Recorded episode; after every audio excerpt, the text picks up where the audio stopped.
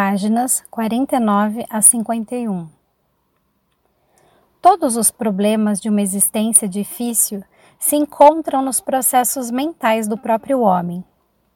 Foram somente as formas de consciência das pessoas, seus pensamentos, palavras, sentimentos e ações que criaram uma densa barreira entre sua consciência e a consciência criativa universal que interpenetra o universo em cada folha, árvore, inseto, animal e ser humano.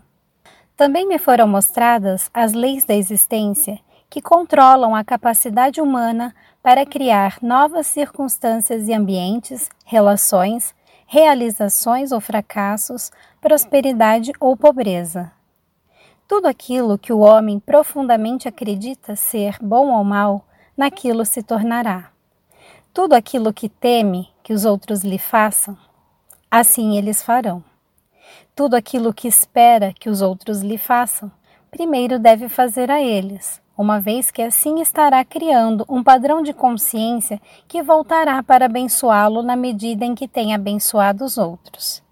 Será vítima da doença que o apavora, por criar um padrão de consciência da coisa que menos quer experimentar tudo aquilo que emana da mente e do coração do homem retorna a ele em seu devido tempo, de uma forma ou de outra. Lembre-se de que toda coisa sempre gera o seu igual. Pensamentos fortemente emocionais são sementes de consciência plantadas em seu próprio campo de consciência. Estas crescerão, dando uma colheita semelhante à semeadura. Estes são os frutos do livre-arbítrio. Não há escapatória para o que o homem pensa, diz ou faz, pois ele nasce do poder da consciência criativa divina e cria com aquilo que imagina. Aqueles que anseiam pelo bem para si mesmos devem primeiro concedê-lo aos outros. Deixe que a sua própria existência seja uma bênção para os demais. Quando essas pessoas estão em harmonia com todos os outros, então elas estão perfeitamente sintonizadas com o poder da consciência criativa universal e são trazidas para o fluxo da natureza do Pai, que é crescimento, proteção, nutrição física, mental e espiritual, cura e satisfação das necessidades dentro de um sistema de lei e ordem.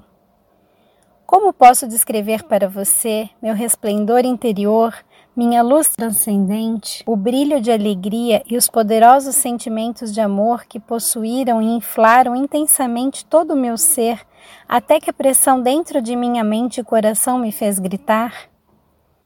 Era tão poderoso que parecia que minha forma física se dissolveria por completo.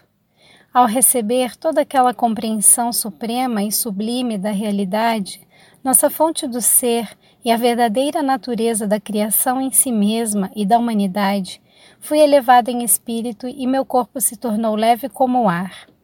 Naquele momento, quando estava elevado no poder criativo divino em si, eu era de fato quase que uma pessoa divina, experimentando um alto grau da natureza do Pai Poder Criativo dentro de mim e sentindo sua própria unidade e preocupação amorosa para com a humanidade. Por isso, mais tarde poderia dizer com verdade: somente eu conheço e tenho visto o Pai.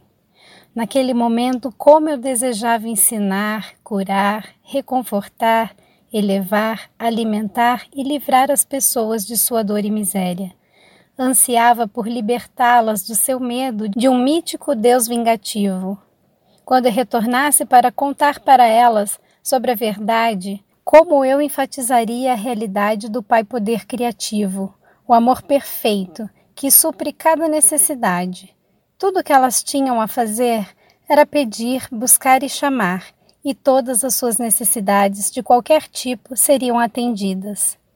Com que alegria eu contaria boa nova de que a redenção do sofrimento está ao seu alcance bastando apenas darem os passos necessários para purificar a mente e o coração dos impulsos gêmeos do ser manifestado.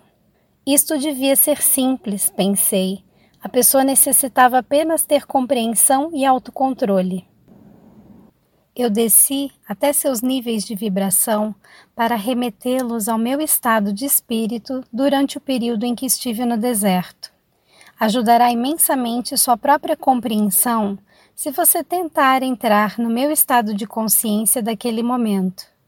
Tantas coisas ficarão claras para você, como os meus trabalhos de cura e meu caminhar sobre as águas. Elas parecerão uma consequência natural da minha nova compreensão do Pai Poder Criativo. Se você ler os evangelhos de Mateus e Marcos, seus registros terão um novo significado para você. Voltando às horas finais da minha iluminação, lá estava eu no deserto, possuindo a clara compreensão de que o próprio homem cria, sem nenhuma culpa, obstáculos que impedem a sintonia com o Pai Poder Criativo. Eu tinha pressa de voltar e ensinar, curar, reconfortar e enxugar as lágrimas daqueles de quem eu tanto sentia piedade. Eu ainda relutava em deixar este lugar sagrado, onde eu tinha sido tão iluminado e transformado em espírito. Por outro lado, que futuro maravilhoso me aguardava! Passaria por todas as cidades, vilas e aldeias e contaria a todos os que eu encontrasse a boa nova. O reino dos céus, aquele lugar onde toda doença desaparece e cada necessidade é satisfeita, estava dentro deles. Porque eu sabia que o Pai e eu éramos um.